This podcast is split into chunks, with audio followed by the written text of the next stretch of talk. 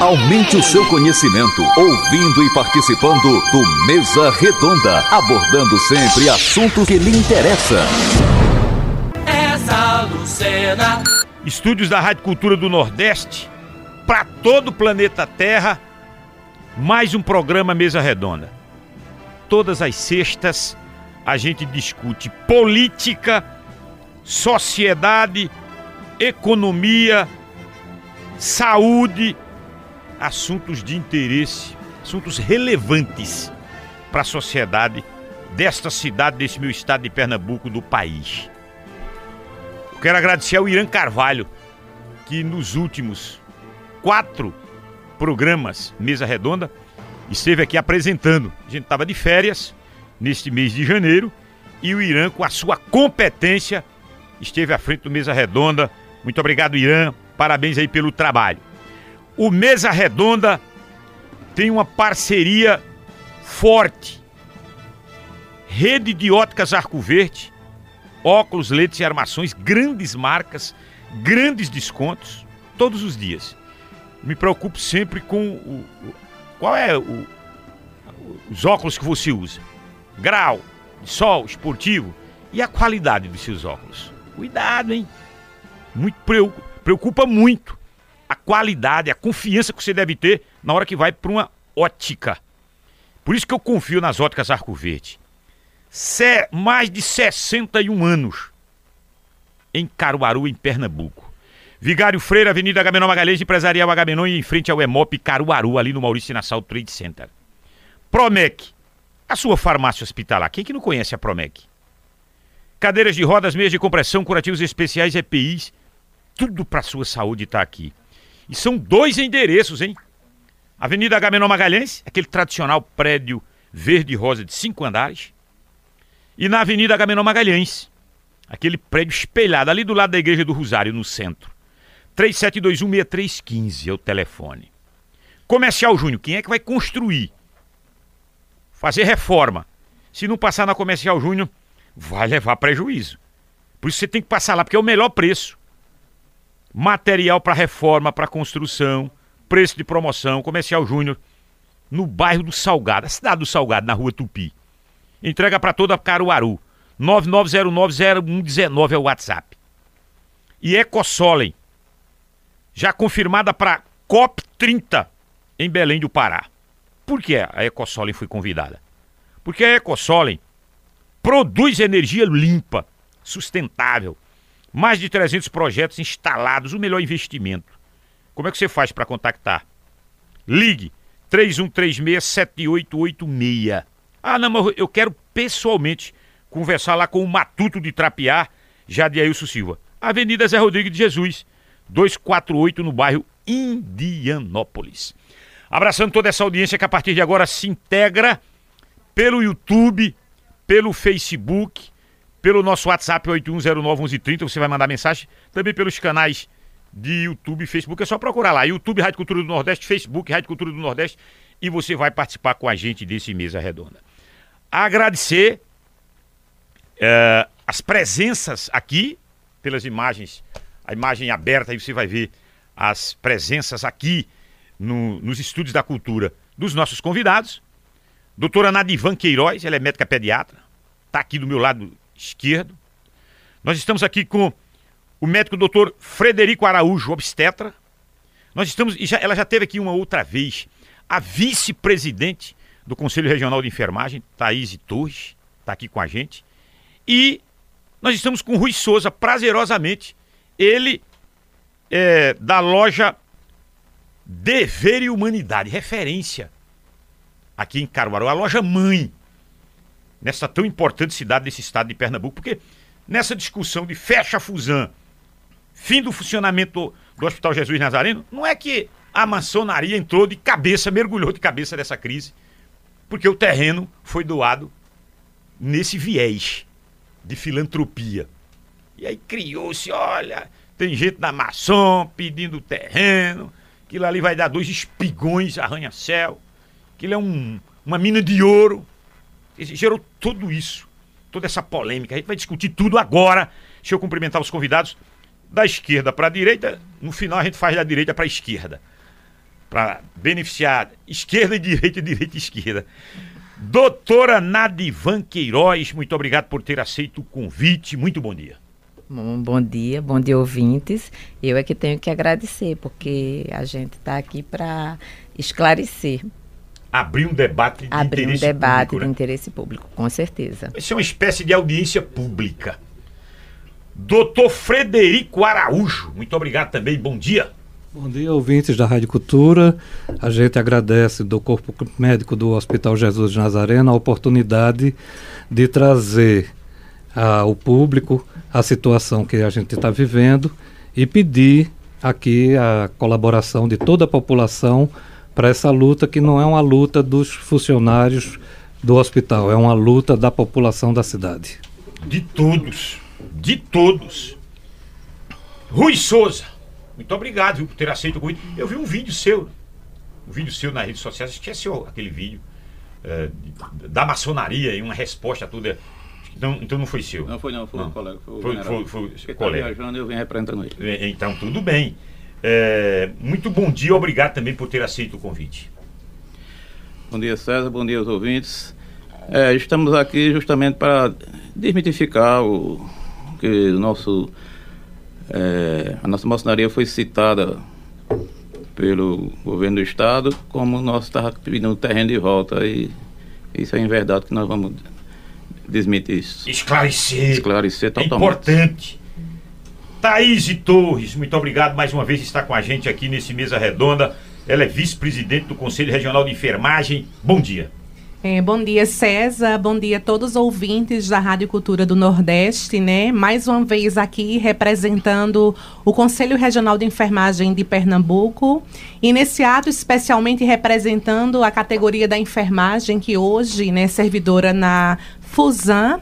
400 profissionais entre auxiliares, técnicos e enfermeiros. E além da representação da categoria da enfermagem, estamos desse apoio ao corpo clínico, os médicos do Jesus Nazareno e também a toda a sociedade, as famílias, as mulheres e as crianças aqui da quarta região de saúde de Pernambuco. Mais de 400 profissionais só da enfermagem.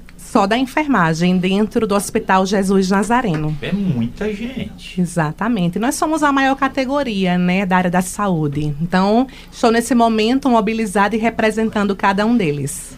Vamos começar, já com feita essa apresentação dos nossos convidados, vamos começar his- historiando. Grande Rui Souza. Vamos para o nascedouro do Jesus Nazareno, enquanto essa, essa semente, que foi aquele terreno, o terreno pertence a quem finalmente? E, e é uma área nobre, num- num espaço extremamente interessante eh, da cidade de Caruaru, no bairro nobre dessa cidade. E, e- e por que a, a maçonaria teve que se dar essa explicação? Como é que surgiu essa história de que a maçonaria que estava pedindo o terreno? Bem, é, numa audiência que foi feita no Ministério Público, onde estiveram presentes a representante da Secretaria de Saúde, uma das alegações do motivo do fechamento seria a, a devolução para a loja maçônica de Unidade do terreno que foi doado para a construção. Isso é verdade porque nunca solicitamos terreno nenhum né? Isso foi doa- doado em 1954 por um, um irmão nosso, o seu José Eliseu Florencio, né, que abraçou a causa, né?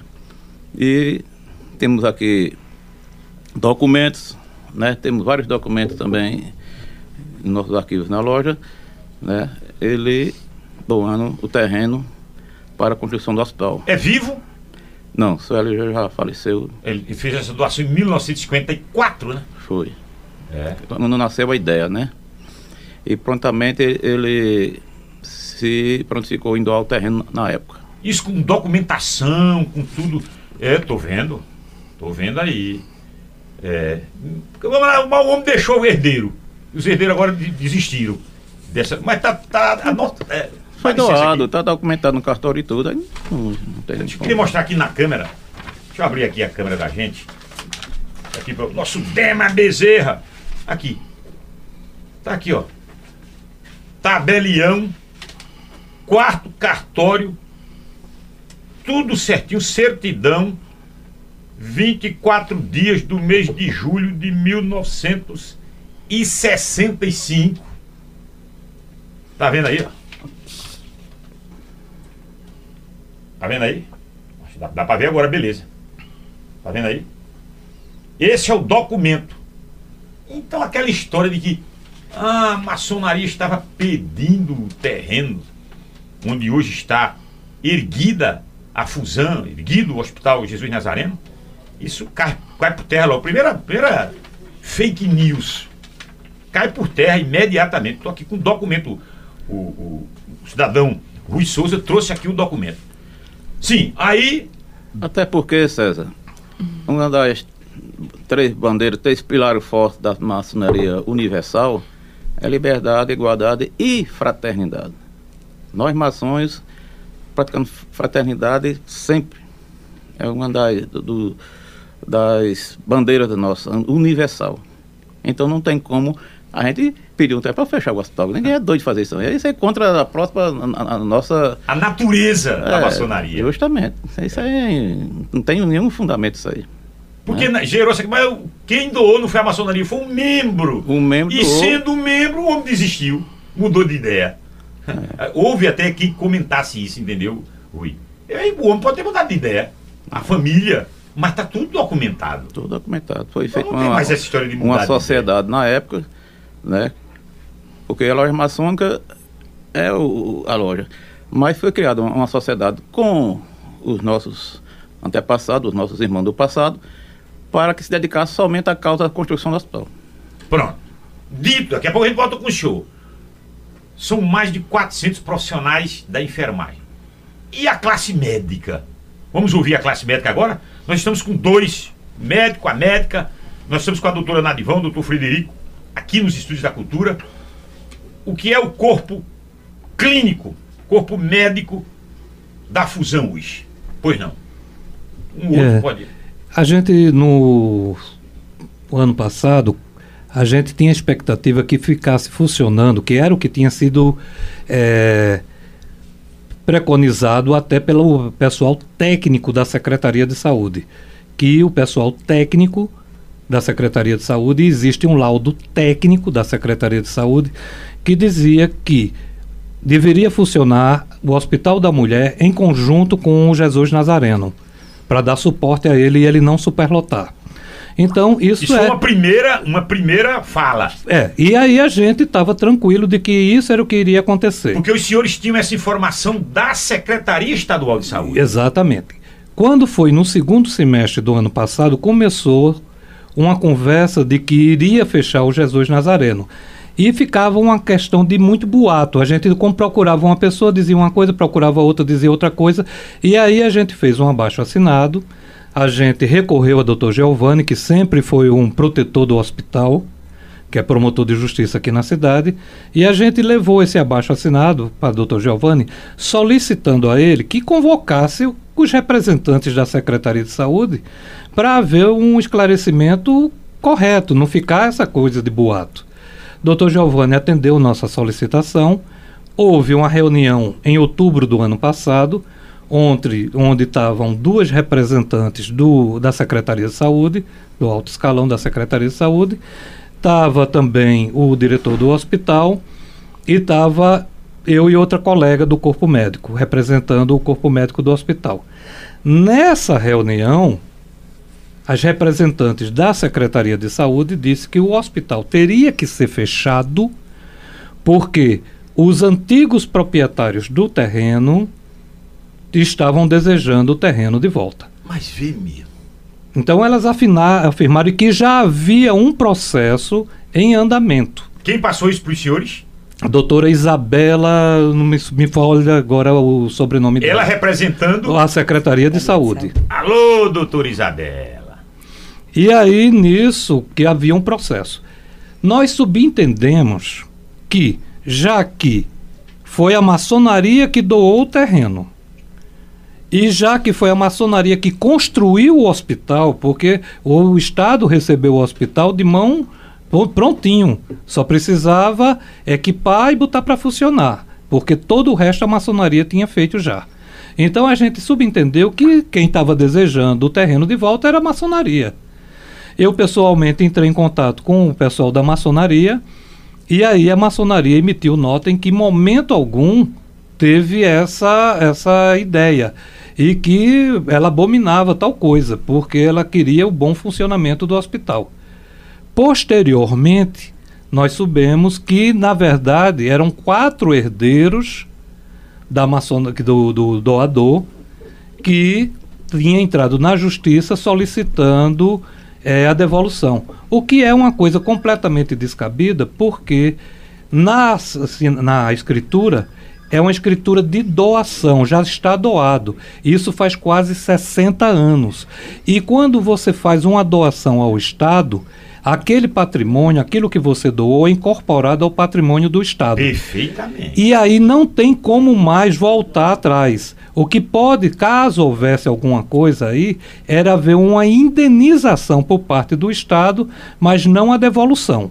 Então, essa questão de que é, é, o hospital tem que ser fechado porque tem que ser devolvido aos antigos aos herdeiros do doador é uma mentira completamente deslavrada que foi Não, apresentada. Tá agora com esse documento que é a escritura. Que o traz pra gente que é a escritura Queria de doação. escritura de doação. 1965. Há quase 60 anos atrás. Pois é.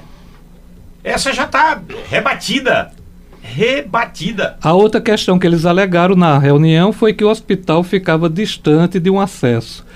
O hospital fica pouco mais de um quilômetro da, BR, da BR-104. Se uma ambulância quebrar na BR-104, a paciente dá para ser carregada até o hospital. Pois é. então, é. é um dos hospitais de melhor localização em questão de acesso do Estado. Entendeu? O, o senhor trabalha na, na Fusão? Trabalho, eu entrei na Fusão em 1982 como estudante. Eita! São 42 anos que eu vivo lá dentro. Quatro décadas é uma vida dentro é. daquele hospital. Tem visto Bodocó por lá? Não, nunca mais. a Lúcia Bezerra Bodocó está na audiência. Mas aí, estava até pouco tempo atrás é. com a gente. Exatamente. Era, foi um dos melhores diretores que o hospital já teve. Feito esse relato do doutor Frederico, e a senhora diz o quê? É, eu acho que assim é bem importante e por isso que esse momento eu acho que é imprescindível para a gente esclarecer a população, a, a imprensa, aos órgãos governamentais, inclusive a própria Secretaria de Saúde, que em nenhum momento o corpo clínico do hospital se posicionou contra o Hospital da Mulher, o funcionamento e a abertura. Porque, na verdade, a gente entende que Caruaru precisa mesmo expandir os seus serviços. E a ideia do Hospital da Mulher é uma ideia que vem trazer realmente essa expansão, desde claro que você não abra um serviço e feche o outro. É verdade que vem a proposta de, de uma UTI neonatal e uma UTI obstétrica, que são coisas que realmente a gente precisa e no momento o Hospital Jesus Nazareno não oferece essas UTIs. Então, realmente isso vem engrandecer, melhorar a, o acesso à saúde da nossa população. Somar. Somar. Aumentar. Mas, é, mas aí, vamos fazer algumas observações. A gente hoje em dia tem um volume de transferência de pacientes tanto de crianças quanto de gestantes, enorme para o Recife. Por quê? Porque nós temos deficiência de leitos, não é verdade? Então, como é que a gente vai permitir que em, em, se abrindo um serviço, se feche o outro para a gente continuar com essa deficiência. E a gente pode ir para números, certo? Quanto, quantos leitos hospitalares deve haver por habitantes? Nós devemos ter 2,4 leitos para cada mil habitantes. Você, é, a, atualmente a população de Caruaru é em média 380 mil habitantes. Isso. Desses 380 mil, a gente sabe que mais ou menos 30%, ou seja, a gente tem aí 120, 130 mil, é, da população vai pega a faixa etária de 0 a 14 anos. Então eu tenho mais ou menos é, 120 mil é, crianças e adolescentes. Dividido para dois e meio. Não, aí veja bem, hum. quantos leitos é, o Hospital Mestre Vitalino, que é o hospital atualmente que funciona na cidade do estado, que tem leitos pediátricos. Nós temos lá 21 leitos de enfermaria para crianças e 10 leitos de UTI.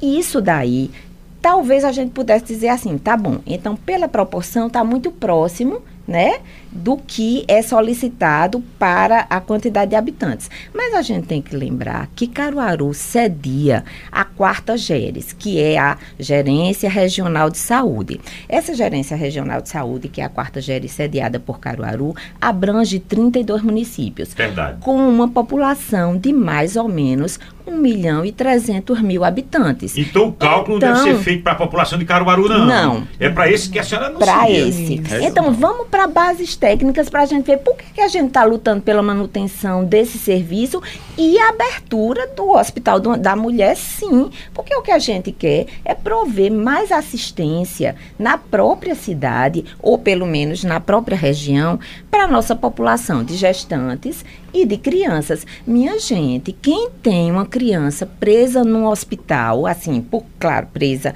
por necessidade, óbvio, sabe como é ruim você ficar longe de sua casa, longe dos seus parentes. Você, assim, é, o SUS, claro, atende uma população de baixa renda que vai ter dificuldade de voltar para casa, de fazer revezamento com outro parente para ter o cuidado daquela criança, de voltar para casa para ver seus outros filhos e no caso da gestante também. Então, nossa solicitação é para a população realmente nos ajudar, para a população, para a imprensa, para os órgãos de classe, óbvio, todo mundo, né, a sociedade em conjunto, é para lutarmos pelo bem das nossas crianças, dos das nossas gestantes e da nossa população em geral. Para a gente não abandonar um serviço que já existe, né?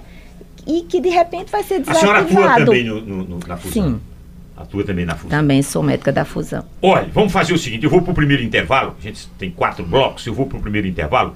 Foi essa, mais essa fala inicial aqui, a gente já ouviu a- a- os, os quatro in- informações importantes dos quatro entrevistados. E aí, na volta, qual é a demanda hoje na fusão? Para a gente ter uma ideia. Quantos partos? Qual é a demanda hoje do Hospital Jesus Nazareno? Porque, aí não, mas não se aperrei não. Vocês estão reclamando, mas isso vai ser tudo na, na- no Hospital da Mulher? Sim. E aí vai superlotar o Hospital da Mulher? Então aí vai trocar seis por meia dúzia? Eu quero é ganho. Eu não quero a mesma coisa, eu quero ganho. Se for a mesma coisa, então deixava fora o Hospital da Mulher, continuava na Fusan, com a Fusan. Não tem que ter ganho. É isso que eu quero ver. A demanda hoje e o que, o que se oferta e, e o, que, o que é demanda hoje no Hospital Jesus Nazareno. As lojas maçônicas, não somente essa, maçonaria no tudo, já fez doação a- a- nesse nível, com esse viés de saúde?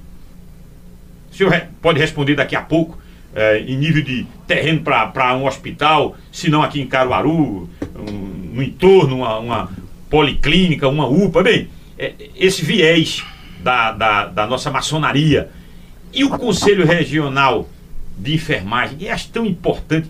Classe médica é importante, mas não existe o médico que não, se não tem essa, esse alicerce, essa base que é esse profissional da enfermagem. Como é que eles estão vendo isso? Esse pessoal seria alocado no Hospital da Mulher? Esse pessoal ia para onde? Nós estamos falando de mais de 400 profissionais da enfermagem. Então é, é algo muito complexo, muito grandioso. Nós estamos falando de uma referência de 1 milhão e 500 mil pessoas que compreende esses 32 municípios do Agreste de Pernambuco, que compreende a Gerência Regional de Saúde. Você está ouvindo Mesa Redonda, o programa de debates mais credibilizado da região.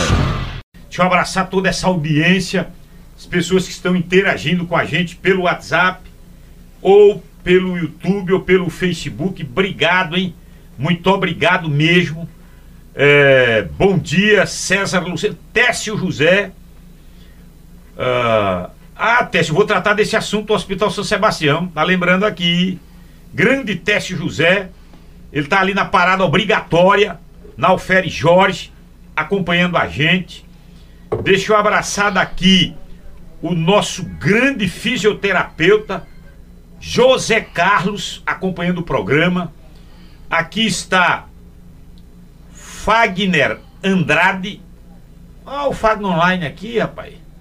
Ana Lúcia Florencio, Morada Nova, Tatiane Mendes, Alexandro Vicente, bom dia a todos. Não entendo. O governo Raquel Lira quer mudança, e essa seria a mudança? Fechar o hospital para abrir, anunciar a abertura do hospital fechando o outro? Não, a gente tem que ganhar. Concordo com o que você disse. Uh, você não, não é só construir mais. Carol tem que ter não só duas maternidades, porque compreende uma região inteira. Está dizendo aqui o Alex Sandro Vicente, Levi Fernando, bom dia. É o pessoal que está aqui pelo WhatsApp. E, e, assim que for chegando essas mensagens, eu atualizo daqui a pouquinho YouTube e Facebook. Isso aqui foi pelo WhatsApp. Bem, qual é a demanda hoje do Jesus Nazareno? Bem, a gente é a segunda ou primeira maternidade de maior movimento do Estado. Dependendo do momento, do período, a gente fica em primeiro lugar ou em segundo lugar, com o maior número de partos do Estado de Pernambuco. Então, a gente tem em torno de 500, entre 500 e 520 partos mês. É uma quantidade grande, é uma quantidade muito grande. Compreendendo toda essa regional, né? Exatamente. Porque, além da quarta região de saúde, a gente recebe pacientes da Quinta Geres, que é Garanhuns, e da Sexta Geres, que é Arco Verde. E esta é uma informação que a gente tem que ser sempre em mente quando pensa no Hospital da Mulher. Porque a gente está pensando em os, que os leitos de UTI deles lá e que os leitos para as outras áreas, como ginecologia, mastologia, que vai haver lá, é para a quarta região de saúde. Não é. É para a quarta região de saúde, para a quinta região de saúde e para a sexta. Porque hoje não é só a ambulância que sai com paciente grave de Caruaru para Recife. A ambulância vem de Garanhuns, a ambulância vem de Arco Verde. Tudo com destino a Recife por conta de uma vaga de UTI. E a gente tem que pensar o seguinte, que o paciente de UTI é um paciente extremamente grave. É um paciente em que o tempo de assistência é tem uma relação íntima com a, a chance de sobreviver. Então, quanto mais tempo demorar para ter assistência adequada, menos chance de sobrevida vai ter. Então, esses leitos, essa, essa, essa UTI que vai ser instalada aqui, vai servir a toda essa região. Então, se a gente superlotar o Hospital da Mulher com pacientes de pouca gravidade, os partos normais, as cesarianas mais simples, ele, quando tiver essa ambulância vindo de Garanhuns, vindo de Arco Verde, não vai haver vaga para elas, não. Elas vão ter que continuar a viagem até Recife. Porque os leitos que foram destinados numa maternidade de alta complexidade está sendo ocupado por paciente de baixo risco.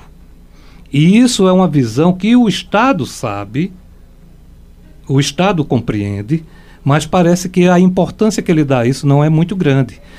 Provavelmente porque quem trabalha num gabinete, quem trabalha é, dentro de um, um escritório, jamais teve que ver a necessidade de um leito hospitalar de imediato. Jamais teve que sofrer por dizer a uma família, né, que não vai poder ficar com o paciente porque não tem cama, não tem vaga naquele hospital. Então a gente tem que tentar aproveitar esse momento para tentar evitar que isso venha acontecer como já aconteceu, como no caso do regional com São Sebastião no passado. Vai ser a mesma coisa, a gente vai repetir uma história de final triste e infeliz se a gente fechar o Jesus Nazareno. Você me falou de mais de 400 profissionais de enfermagem, não é isso? É e, a, e a sinalização para esse público trabalhador? Qual é? É, em momento nenhum, o Conselho Regional de Enfermagem, nós somos a entidade que fiscaliza o exercício profissional. E essa fiscalização, ela acompanha uma garantia da segurança da atuação da categoria para que a gente não tenha danos à sociedade que recebe essa assistência. Então, assim como toda a sociedade, nós fomos pegos de surpresa com o anúncio do encerramento das atividades do prédio da Fusan isso muito nos preocupou. porque nós também acompanhamos a responsabilidade que nós temos de garantir o dimensionamento de pessoal de enfermagem para poder a gente ter uma assistência segura no âmbito da assistência às parturientes, às puérperas, às gestantes, ao neonato e a essas crianças. Nós não temos, César, hoje uma informação sobre a lotação desses profissionais que são servidores do Estado. Eu queria, inclusive, aproveitar esse momento também e dizer que nós temos uma seleção que foi realizada para poder a gente prover o dimensionamento adequado de enfermeiros obstetras no Jesus Nazareno. E a gente não está tendo a admissão desses profissionais. É, a assistência está sendo precarizada com plantões extras no estado de Pernambuco. O nosso movimento é completamente contrário. Nós queremos que os aprovados sejam convocados para poder atuar, para poder a gente ter de fato uma segurança na assistência e uma responsabilidade diante do nosso exercício profissional. Então, os profissionais da enfermagem do Jesus Nazareno estão realmente aguardando o destino, assim como o corpo clínico, que também tinha uma nota técnica a princípio, que alegava que iria haver a manutenção das duas maternidades e de repente o Jesus vai fechar. Como é que vai ficar o público da enfermagem? Onde é que vão ser lotados esses 400 profissionais? A gente tem um resultado hoje de uma superlotação, como foi muito bem dito pelos meus colegas médicos aqui nesse momento. E a gente precisa entender que Caruaru, como uma grande metrópole, ela já carece há muito tempo de um, uma nova maternidade, um novo equipamento de saúde para assistir a população da quarta região de saúde. Ô, Thaís, e a relação com a, a, a Secretaria Estadual de Saúde? Do Corém. Como, como que é? Você é vice-presidente do Conselho Regional de Enfermagem, há, há, críticas em relação ao diálogo. Como é esse, esse, esse, esse contato com a Secretaria de Saúde? É, atualmente, nessa gestão da Secretaria Estadual de Saúde, no atual governo de Pernambuco, nós temos é uma dificuldade. Zilda, né? Doutora Zilda, exatamente, é a nossa secretária de Saúde estadual. É, o diálogo realmente é um diálogo bem deficiente, Olha. apesar de várias procuras que o Conselho Regional de Enfermagem faz para essa causa e para tantas outras no Estado. A gente vem, por exemplo, tentando acessar é, um momento de conversa e de alinhamento para outras demandas, como, por exemplo, a situação caótica da, do Hospital da Restauração aqui no Estado de Pernambuco, do Getúlio Vargas, do Otávio de Freitas. Agora a gente está vindo para essa demanda aqui no Agreste de Pernambuco. A gente entende como sendo as nossas prioridades. E muitas vezes o Estado ele não está compreendendo a prioridade diante disso, desse bem comum que é prestar uma saúde com segurança à sociedade. Então, a partir do momento em que o Corém Pernambuco ele é comunicado, ele tem acesso através dos veículos de informação e da sociedade sobre as situações, a gente prontamente é acionado, prontamente a gente toma partido e posição sempre voltado, né, para a categoria e para a sociedade. E a gente mais pra, uma pra vez. Para tirar um pouco, sabe, sabe, Thaís? Minha preocupação é, é desvincular, tirar um pouco o viés político ideológico, porque muita gente pensa que seja a, a, o Sindicato dos Médicos, seja o Conselho de Medicina, o Conselho de Enfermagem, que tem sempre ali, naquela reivindicação, naquela luta, um viés político. Uhum. Não é porque pertencia ao outro grupo, o grupo agora mudou, para a gente tirar esse viés político ideológico, mas colocar como foco, como objeto, a sociedade, a comunidade. É, é isso que você está. Exatamente. A nossa prioridade sempre vai ser as pessoas que recebem os serviços da enfermagem, a comunidade como um todo, a sociedade, em especial tratando da fusão das famílias, mulheres e crianças da região do Agreste. Então, nós somos uma gestão reeleita no Conselho de Enfermagem de Pernambuco e a gente até equipara né, a gestão anterior do Estado. Estamos agora no quarto ano da nossa gestão do Corém em Pernambuco e o quanto esse diálogo ficou ainda mais difícil junto à Secretaria Ei, do Estado de vocês Pernambuco. Vocês conversam com a, a, doutora Zilda, tem que mandar um ofício com um ano toda a formalização, toda a formalização e muitas vezes mais de um ofício, mais de uma tentativa e às, às vezes ficamos no limbo. A comunicação, ela Meu, não é infelizmente ela não, efetivada. Ela não manda nem ninguém receber alguém, uma, a segunda pessoa, a terceira, a quinta pessoa da, da Secretaria de Saúde receber vocês? Eu vou até te dizer uma, na oportunidade, te dizer uma informação. O nosso presidente, é Dr. Gilmar Júnior, também é deputado estadual. do Conselho de Enfermagem, né? É. E doutor Gilmar Júnior, em algumas audiências também realizadas lá na Assembleia Legislativa, acredite, com pautas importantes para a sociedade, a gente teve representantes de várias entidades e de várias autoridades, e a gente não costumava ter a presença do Estado nesses momentos, da Secretaria, nem administrativa e nem da saúde. É bronca pesada, hein? Pesada. César. Esse, esse diálogo. Alô, governadora Raquel, prefeita de Caruaru, deputada. Esse diálogo é que precisa ser estabelecido. Não é para não é para atender. Os médicos querem 50% de aumento, o enfermeiro não, não é para não é para estender a mão para o bem do profissional. Me refiro ao profissional individualmente não. Mas é conversar, dialogar. Não, não custa conversar. Pois não. Você falou da questão do viés político. Eu acho que a região inteira da gente votou em Raquel para governadora. maciçamente. E votou acreditando o seguinte: ela ia fazer um governo voltado para toda a população do Estado. Mas a gente acreditava que talvez ela viesse a ter um carinho aqui um pouquinho maior por Caruaru, que é a terra dela, né? E isso, infelizmente, não se comprovou, né? Esse fechamento do, do, do hospital não é uma demonstração de afeto pelo povo da gente, né? E a gente se preocupa o seguinte, porque é, é- é propaganda de campanha dela que ela vai abrir cinco novas maternidades, incluindo o Hospital da Mulher aqui. Se cada abertura de maternidade dela significar o fechamento de outra, É. eu acho que o ganho que o Estado vai ter não vai ser muito grande, tem não. ganho. Não vai ser Se muito grande, não. Um, mas fecha o outro. Entendeu? Não, mas é porque esse quanto é um... menos um? Você que está me escutando agora, um menos um, quanto que é? É. Pronto. Mas aí não seria um menos um, seria três menos um, dá dois. Mas só que se eu botar três mais um, dá quatro. Então, mesmo que o outro, Essa conta de somar. mesmo que o outro hospital tenha um número de leitos maior, se eu somar esse número de leitos maiores, o que eu já tinha, eu vou ter um número muito maior de leitos a oferecer. E a gente tem que entender uma coisa. Uma cama de hospital, um hospital, primeiro, a construção de um hospital não é uma coisa barata, é uma coisa extremamente cara. Segundo lugar, a gente está falando de 100 leitos de hospitais, fora os leitos das crianças, fora os leitos que são destinados a- aos bebês, lá na Fusão. Então, a gente está falando de 100 leitos. Esse leito ó, não é uma cama com- comum como a cama da sua casa ou da minha.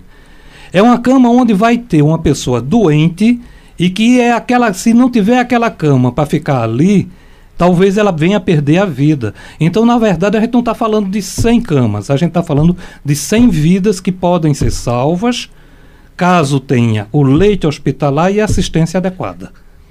Então não é somente 100 camas que ela vai deixar, vai fechar. Não vão ficar 100 camas vazias. Vão ficar 100 pessoas diariamente sem ter assistência adequada para ter uma chance de sobrevida. Era importante que houvesse um pensamento da nossa atual governadora sobre isso. Nobre maçom, não só foi o Jesus Nazareno. Aqui nos bastidores, e o Teste José chamava a atenção, eu não sabia que o terreno do São Sebastião também foi uma doação da maçonaria. Na realidade, a- o São Sebastião foi mais uma obra filantrópica da maçonaria através da no- nossa loja DV Humanidade nos anos 40. Ah, então não só foi o terreno, foi a obra. Também ajudou a construir. Né? Um dos que mais colaboraram fomos nós, junto com a sociedade em si na época. Né? Mas foi fundamental a importância dos nossos antepassados na construção também do Hospital São Sebastião. Olha aí, então, é, só foi o terreno do Jesus Nazareno? Não. São Sebastião também, bem lá atrás. Bem lá atrás. Anos 40. É. Início dos anos 40. O presidente era Getúlio Vargas. Que faz um tempinho, né?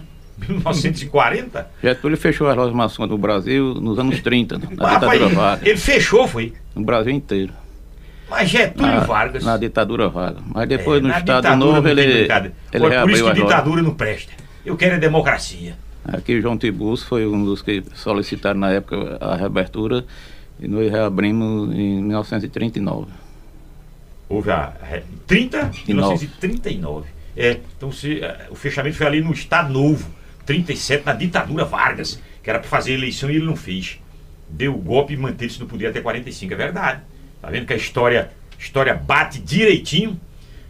Doutora, ora, e, essa, e esse, esse corpo clínico, esse, esse número de profissionais que hoje atendem e prestam esse serviço na, na Fusan, qual é a, a sinalização da Secretaria de Saúde para esse profissional? Bom, que a gente saiba, existe a previsão de transferência de todo o corpo clínico para o novo Hospital da Mulher. E provavelmente ampliação para contratação de outros profissionais ou seleção é, para compor o novo serviço. Majoritariamente, esse público trabalhador da Fusan é efetivo ou é contrato? É Majoritariamente. Efetivo. Efetivo. A- agora, é verdade que contamos com uma quantidade grande de profissionais. É, mas isso é em todo, É, todo segmento, é. Só aquela, aquela famosa seleção simplificada. É, Exato. Contamos com, com, hoje em dia, com um número muito grande, né, desses profissionais. Mas ainda tem, eu acho que ainda temos a maioria de efetivos. E- e- e- médicos, seja o clínico, o especialista, nós temos quantos profissionais ali na fusão hoje? Uma média aí. É, eu acho que Eu não tenho certeza, a mas média ali, nós temos o que? 40, 50? Mais. mais, Mais, Mais do que é, isso? Mais, bem temos. mais. Porque geralmente é plantão, né? É, mas temos o plantão, temos a evolução Além do dos pacientes plantão, que é. estão internados. Os e aí ambulatórios. temos os ambulatórios, as Ultrassom. cirurgias, é, ultrassom. Então, São quantos leitos de... de, de- De, veja, de pediatria nós Ah, de temos pediatria, é, na parte aí do berçário, Uhum. que, que inclusive o nosso berçário funciona é, não, não oficialmente, né, mas de fato somos um UTI, porque acabamos é, tratando de crianças muito prematuras, né, que demandam uma atenção muito maior, demandam respiração assistida, demandam medicações de porte para crianças de maior gravidade. E aí, assim, a estrutura, claro, a gente faz o que pode, mas nós não somos uma UTI de direito, somos uma UTI só de fato. Mas aí temos 33 leitos no berçário, contando que uma parte desses leitos são de crianças que deveriam estar realmente numa UTI. Fora isso, temos 12 leitos de canguru. A gente tem um serviço muito bom de mãe canguru, temos um serviço muito bom de prestação de banco de leite humano na Ah, fusão. um banco de leite É na fusão. extremamente Isso é importante, extrema, extremamente importante que faz um serviço aí, hum, presta um serviço à população realmente muito bom, fora os leitos de enfermaria, né, de alojamento Que são conjunto para as crianças, é que é que são aquelas crianças que estão estáveis e ficam com suas mães. Eu digo o número é razoável aí o quê? Ah, Uma dezena? não, não, nós temos é, é porque eu não tenho certeza do número de leitos de alojamento conjunto. Mas eu é teria essa menos- informação para contribuir. Pois não. É, em relação aos leitos de alojamento conjunto, porque lá tem um alojamento conjunto que é para o pós-parto de cirurgia cesariana, que ele conta com 30 leitos que são binômios, né? De são binômios de puérperas e recém-nascidos em condições estáveis, que 30. podem que podem acompanhar essas mães. E quando eu falo do alojamento conjunto que assiste às puérperas de parto normal, são 28 binômios também. Então, ao todo, mais nós teríamos 60 60. quase. É, esse 60 mais 30 no berçário, mais 12 no canguru. 90, 102. É. Ô, 100. Uma É. centena. É muita coisa. Agora não evita de a gente de manhã cedo, quando chegar, é, não é raro acontecer, não é o frequente, mas não é raro a gente chegar de manhã cedo para dar plantão e a gente não poder operar. Porque as duas mesas de cirurgia estão com pacientes operados. Por quê? Porque as macas estão ocupadas com pacientes já. E a gente tem que esperar haver uma alta na enfermaria para você pegar aquela paciente que está na maca de transporte para botar naquele leito, para você poder tirar a paciente que está na mesa de cirurgia e botar na maca de transporte. E a gente olha o corredor, olha o pré-parto e vê um bocado de maca de ambulância com as pacientes em trabalho de parto em maca de ambulância. E a gente, para poder examinar essas mulheres, a gente fica de joelho para examinar elas. Quer dizer que a gente pegou, ofereceu a elas a ideia de que ela indo para o hospital, ela ia ter uma estrutura melhor para o parto dela. E na verdade o que a gente ofereceu foi a ela, foi ela ficar numa maca de ambulância praticamente no chão para poder ter seu neném. Deixa eu liberar mais mensagens. Alex Trindade está aqui acompanhando pelo WhatsApp. Ramos motorista, bom dia. O doutor aí tá certíssimo. Quem vive em gabinete não conhece a realidade de todos. Entenderam? Enfermeiro, médico, paciente, esse é que tem a realidade diária Olha aqui pro Alex Ramos, que é motorista. Uh, Alex Trindade está dizendo: infelizmente, daqui para frente é só para trás. Faz aqui um, um, uma observação. Você não pode. Trocadilho. E é, não pode dar um passo para frente, mas quando na verdade você dá dois para trás, então vai ficar sempre para trás. Fábio Valdevino da Boa Vista. Bom dia. Uh, Paulo Monteiro, bom dia. Aqui, essa resposta já foi dada, sabe quantos? Ah, sabe quantos leitos vamos ter no novo hospital? Acho que isso ainda não está com precisão, não, esse número pro, pro Hospital da Mulher ainda não tem precisão, viu, viu, Paulo Monteiro? Não tem precisão ainda dos números, eu até, até busquei essa informação junto à Secretaria de Saúde. César Lucena, bem-vindo de volta por mais uma temporada de grandes entrevistas. É o Sérgio Pires é, São Caetano na escuta, o programa tá excelente. Cícero do Chique Chique, bom dia. É, é, é, muita gente que vai participando com a gente aqui. Eu vou agradecendo a todos vocês que eu vou para mais um intervalo na volta. Veja, isso eu, é, assim que a gente tiver a oportunidade de conversar com Raquel, quando ela veio aqui, a governadora teve aqui para a água lá do São Francisco, quando ela teve aqui, eu sempre faço essas observações para ela. Isso eu farei questão de perguntar. Se ela mantivesse a ideia de fechar a Fusan. Eu vou dizer, governadora, a senhora não lembra? Fecha o São Sebastião, por que fecha Porque não precisa mais não. A gente agora tem o Regional do Agreste. Agora tem espaço lá para mil pessoas. E aí o que é que acontece? Superlotado o Regional do Agreste.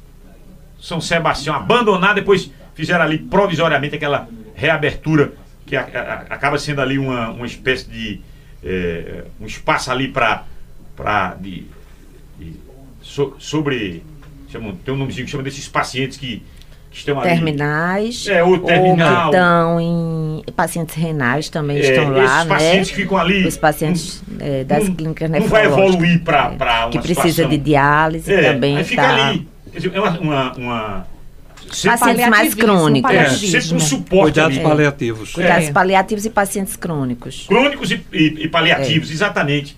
Ó, tivemos que reabrir. Mas veja, valeu a pena fechar o São Sebastião com aquele anúncio, com aquela festa toda pro Regional do Agreste? Então, a gente, a gente não correria o risco, não correria o risco de cometer o mesmo erro? Fecha a fusão. Não, vamos fazer uma festa, abrir o Hospital da Mulher, fechando a fusão? Não correria esse mesmo, não cometeria esse mesmo erro? Essa é a discussão. A, a classe médica, eu perguntei sobre o diálogo dos, da classe de enfermagem com a secretária Zilda e a classe médica com a secretaria, qual é o diálogo? Existe. Será que não tem algum maçom querendo doar terreno ainda, não? Nesse... De repente pode, ser, pode ter algum maçom aí com vontade de doar um terreno. Olha aí, vamos. Quem sabe se até o final desse programa não vai aparecer alguém. O, o Sandro Rodrigues Para o novo hospital na cidade. Será que Alberto Alves não tem? Alberto Alves é maçom. Sempre é. do, do nosso Albertinho, o repórter Alberto Alves, pequenininho, ele é maçom, viu? Será que o Alberto Alves tem um terreno? Eu acho difícil o Alberto Alves doar um terreno.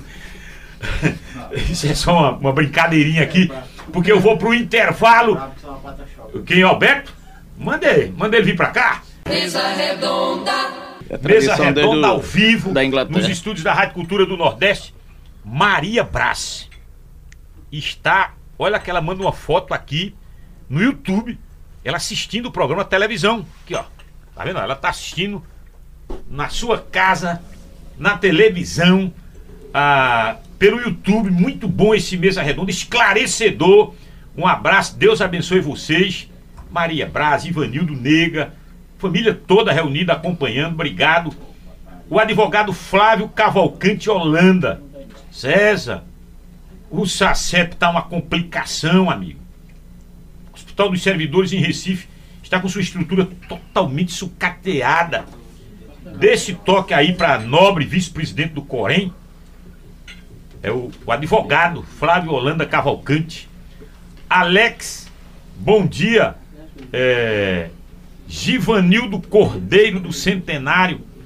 Estou ouvindo o programa aqui pelo YouTube, assistindo vocês. Deixa eu abraçar aqui os nossos parceiros.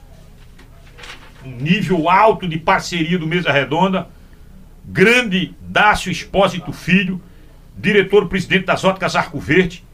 São mais de 61 anos cuidando da visão dos caruaruenses, dos pernambucanos. Então você confia, não confia não? Óticas Arco Verde, eu fico sempre preocupado quando você vai numa ótica. Que tem de ótica aí, de esquina. Meu Deus, tem que ter cuidado. Óticas Arco Verde, Navigário Freire, Avenida Agamenon Magalhães, Empresarial Agamenon e em frente ao Emop Caruaru, no Maurício Nassau Trade Center. Promec, a sua farmácia hospitalar, cadeiras de rodas, meias de compressão, curativos especiais, EPIs, tudo. Tudo tá na Promec.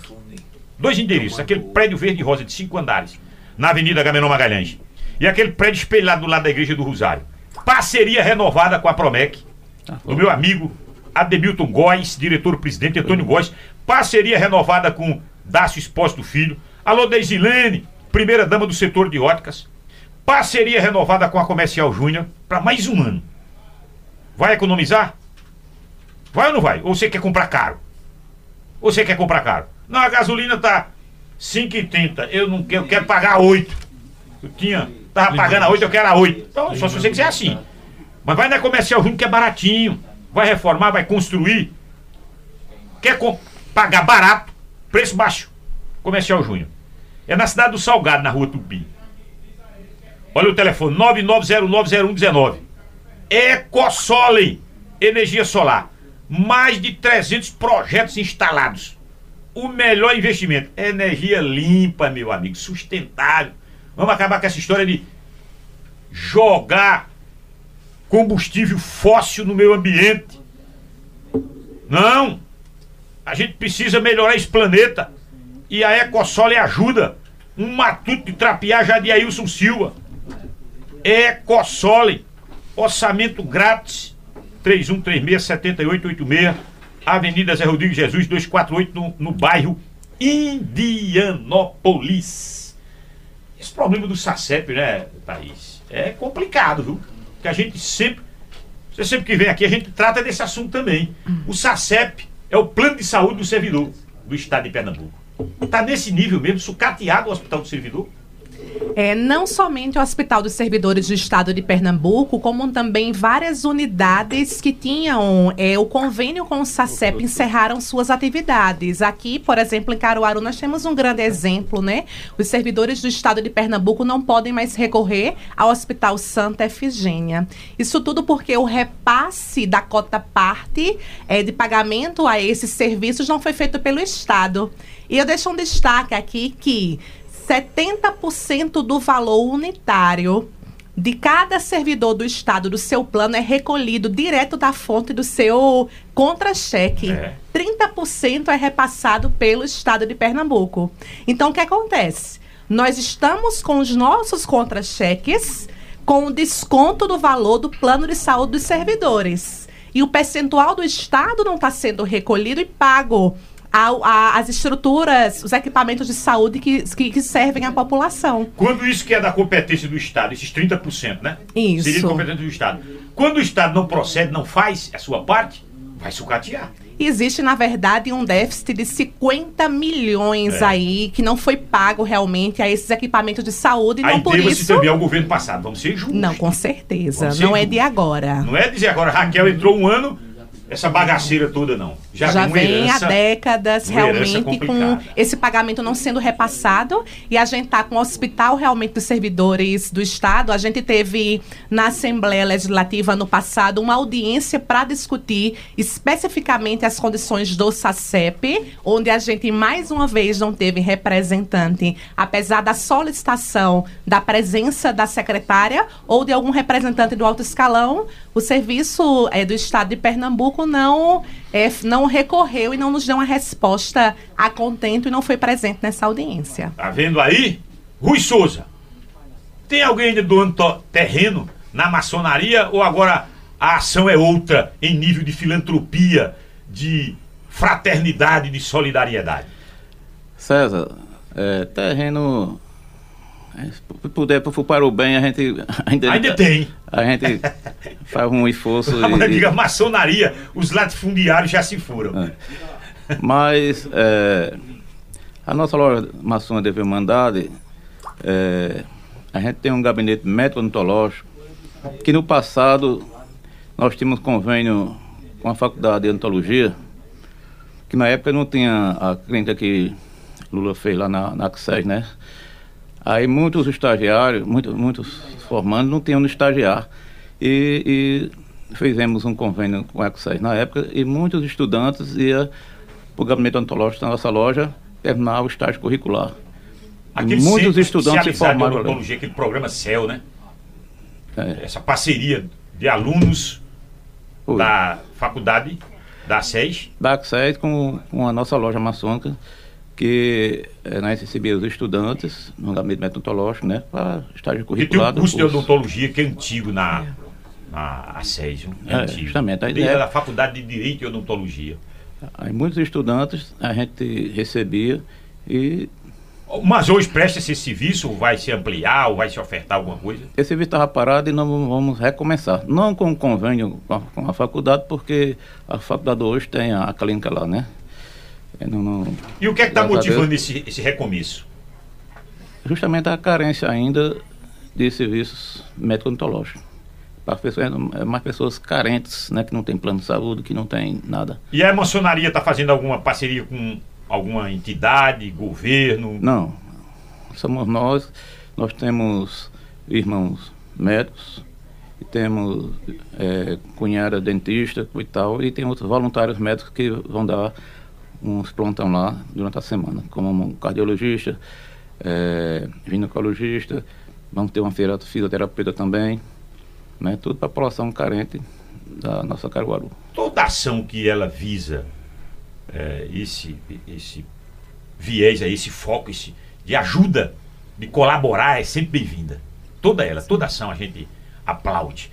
Ô, doutor Frederico, e e a relação com a Secretaria de Saúde, da classe médica? O diálogo existe, não existe? Os senhores e as senhoras são representados por quem? Olha, nesse momento, para ter um exemplo bom disso, que foi o ano passado, que a gente queria conversar com alguém da Secretaria de Saúde e a gente não tinha esse acesso. E aí a gente teve que procurar o promotor de justiça da cidade para que ele tentasse abrir a porta, porque talvez ele batendo na porta, a porta se abrisse. E doutor Giovanni bateu na porta.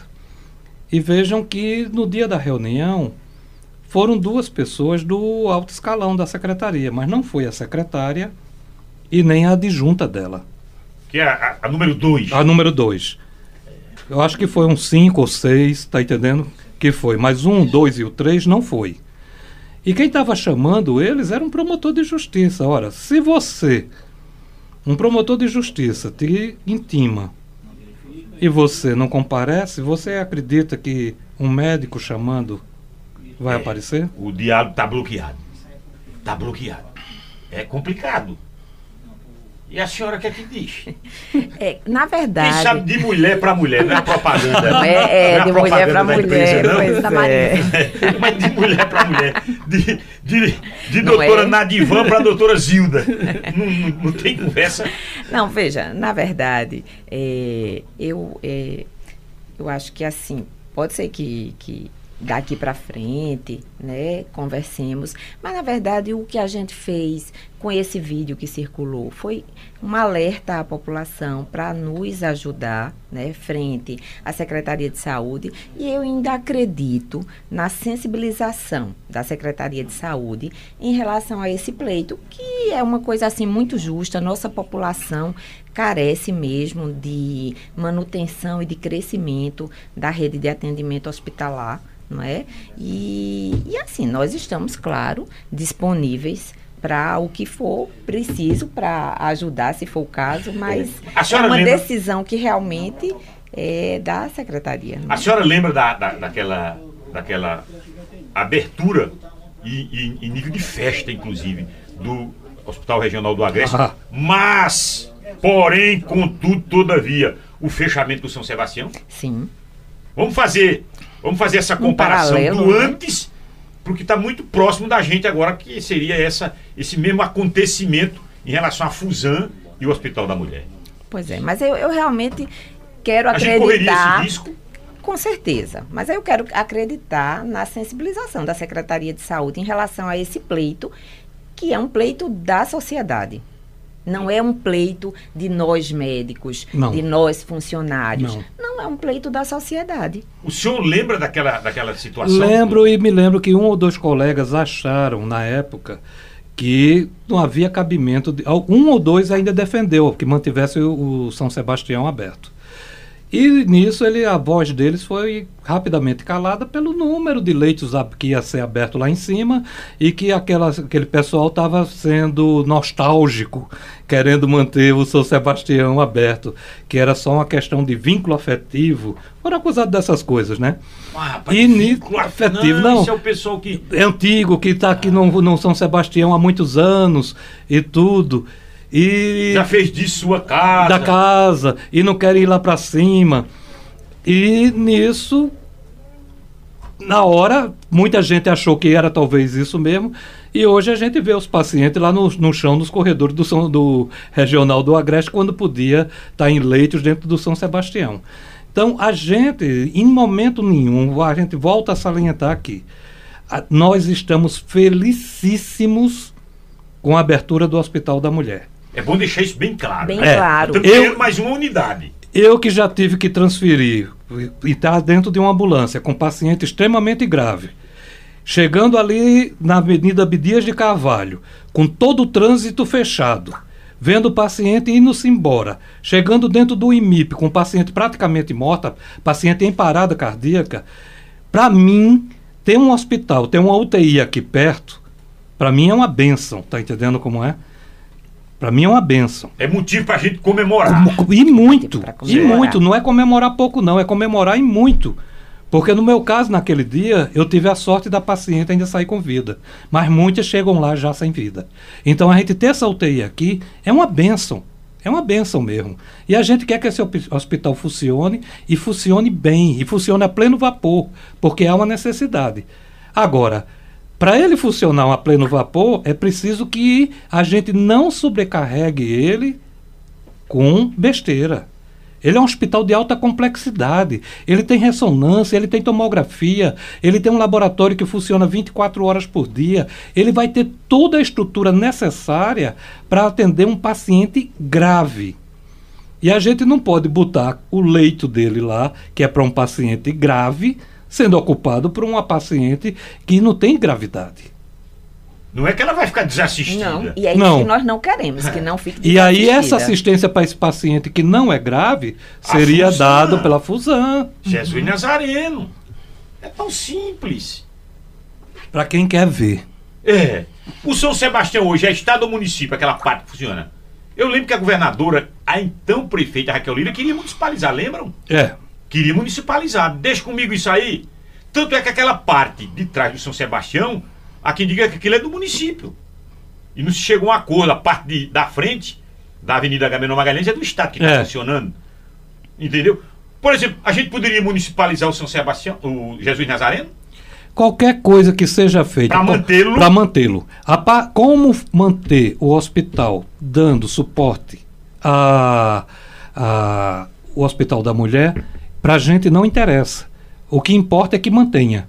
Se vai ser uma entidade filantrópica que resolveu tomar conta do hospital e manter ele com as portas abertas, ótimo. Se é o município, ótimo. Se é o estado, ótimo. Se for uma intervenção federal, alguma coisa assim, ótimo também. O que importa é que a paciente de baixo risco, quando bater na porta de lá, a porta esteja aberta. E não aquelas 100 leitos de hospitais que podia estar com pacientes, esteja entregue às moscas. E a gente tem que alertar uma coisa aqui.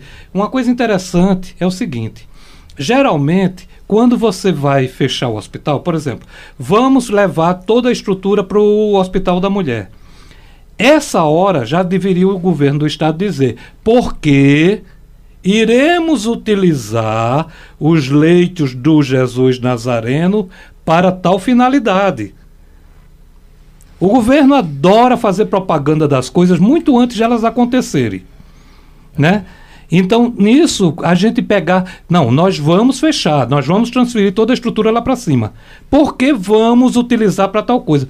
Mas nesse momento, o que é que a gente tem? Nós vamos levar tudo lá para cima e não vamos fazer nada com esses 100 leitos. É, 100 leitos. Não são 10, são 100. Olha, a governadora Raquel Lira, quando era prefeita de Caruaru, cobrava ao ex-governador Paulo Câmara a entrega do Hospital São Sebastião para o município. E hoje ela é governadora, o que é que está fazendo? É, Sérgio Pires, uh, ele fala dessa questão da municipalização. Lembramos que no governo municipal da ex-prefeita, hoje governadora, ela queria municipalizar o Hospital São Sebastião e hoje, como governadora, está nesse impasse. Com tantas instituições desfrutando e não recebendo segundo órgãos estaduais. Muito triste, esperamos que ela faça uma reflexão e mude essa ideia. É o Sérgio, Lulinha do centro, ligado. Tá difícil para o povo. Precisava de uma movimentação de vereadores. Acho que teve algum vereador aí que vai fazer alguma. Perpétua. Grupo, a Perpétua, Perpétua Dantas. Dantas. É, eu, vi, eu, eu li alguma coisa nesse sentido. Sim. Clarice Feitosa do Maria Auxiliadora, ah, se referindo aqui à questão que a vice-presidente do Corém chamou a atenção da Santa Efigênia sobre a- o atendimento do SACEP, eh, Antônio Marcos, Paulo Monteiro, bom dia. Ah, só levo a pensar que por trás de tudo isso tem algum interesse. Que interesse é esse? Bom dia, grande doutor Fred, foi meu patrão, Miriam Maria. Miriam Maria. Você foi, seu- foi patrão. Poxa, patrão, ele, ele- é dono de alguma clínica? O senhor é dono de alguma clínica? Não, não, sou não. O senhor deve ter sido o, o- o diretor, o coordenador. Não, não. Faz muito tempo que eu me afastei desse tipo de cargo. Conhece Ida Guerra? Ah, essa é, Demais. é joia. Excelente programa. Querem cometer o equívoco que cometeram em relação ao São Sebastião. Ela foi uma dasquelas das nostálgicas que defendia que ficasse aberto e que ela pega, na época foi criticada porque disseram que Ela foi uma da época. Ela é. Ô, ô, Carla Oliveira. Carla, vamos colocar agora a doutora Ida Guerra no ar. Tem o número dela aí? Ô, doutora Ida, passe o seu número agora que eu queria. essa vale a pena ser ouvida. Eu, eu quero ouvir, porque ela, ela, ela, ela foi daquelas que, que na época disse, rapaz, mas doutora, o seu Sebastião não é sua casa não, vá pra casa. E, e isso aqui não é sua casa não. Saudosista, foi...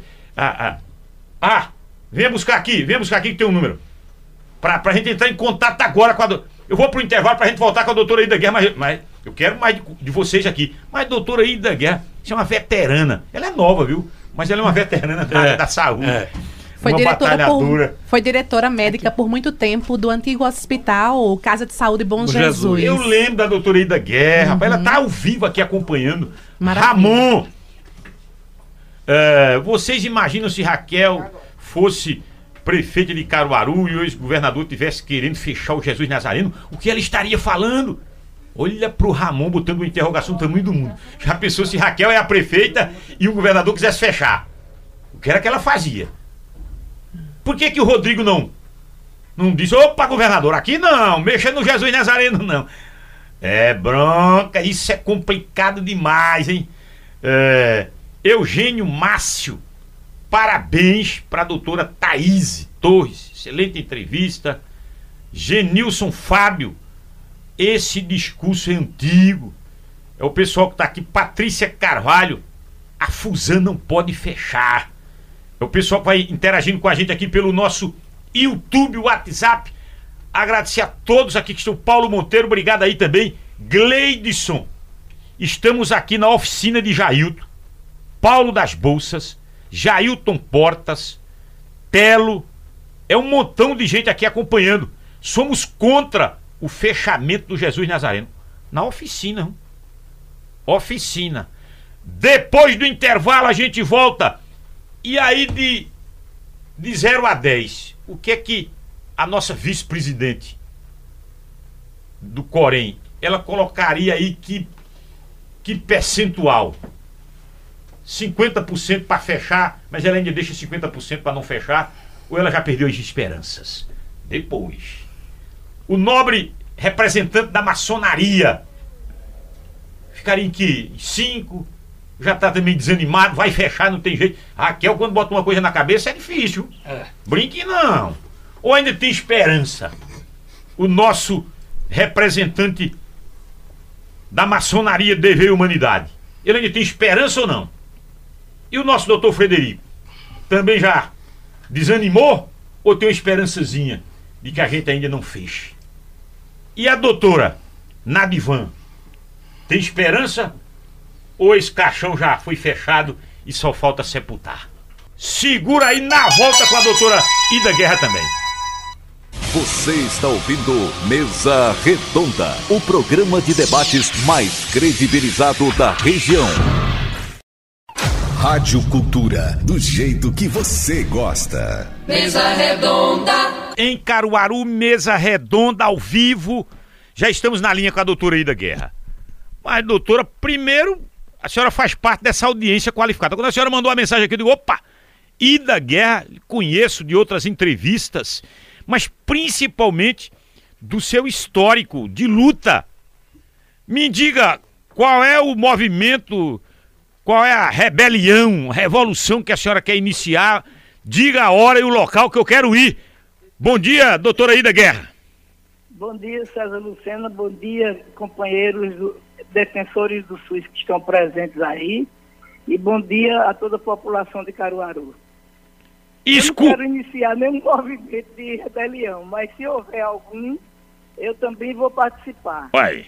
Entendeu? Porque vão, vão, da maneira como estão agindo, vai acontecer a mesma coisa que aconteceu quando da inauguração do Regional do Agreste.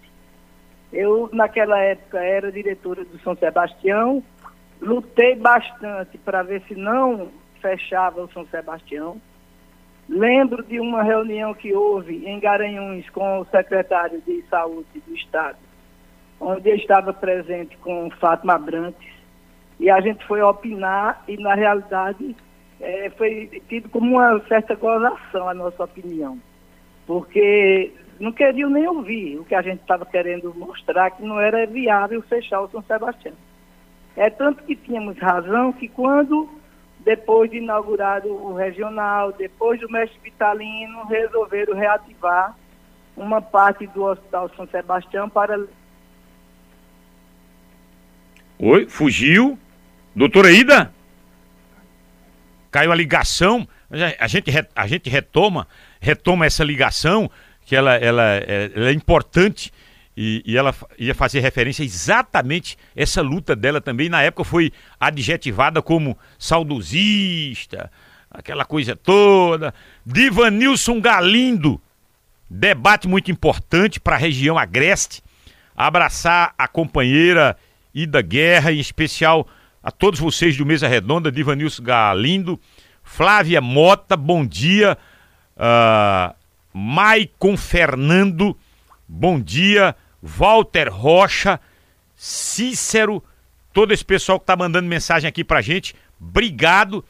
Agora, eu, eu, eu tinha iniciado aqui uma. Enquanto a gente retoma esse contato aí, vocês já jogaram a toalha ou ainda nutrem esperança de uma mudança de, de posição do governo do Estado em relação ao fechamento do Jesus Nazareno?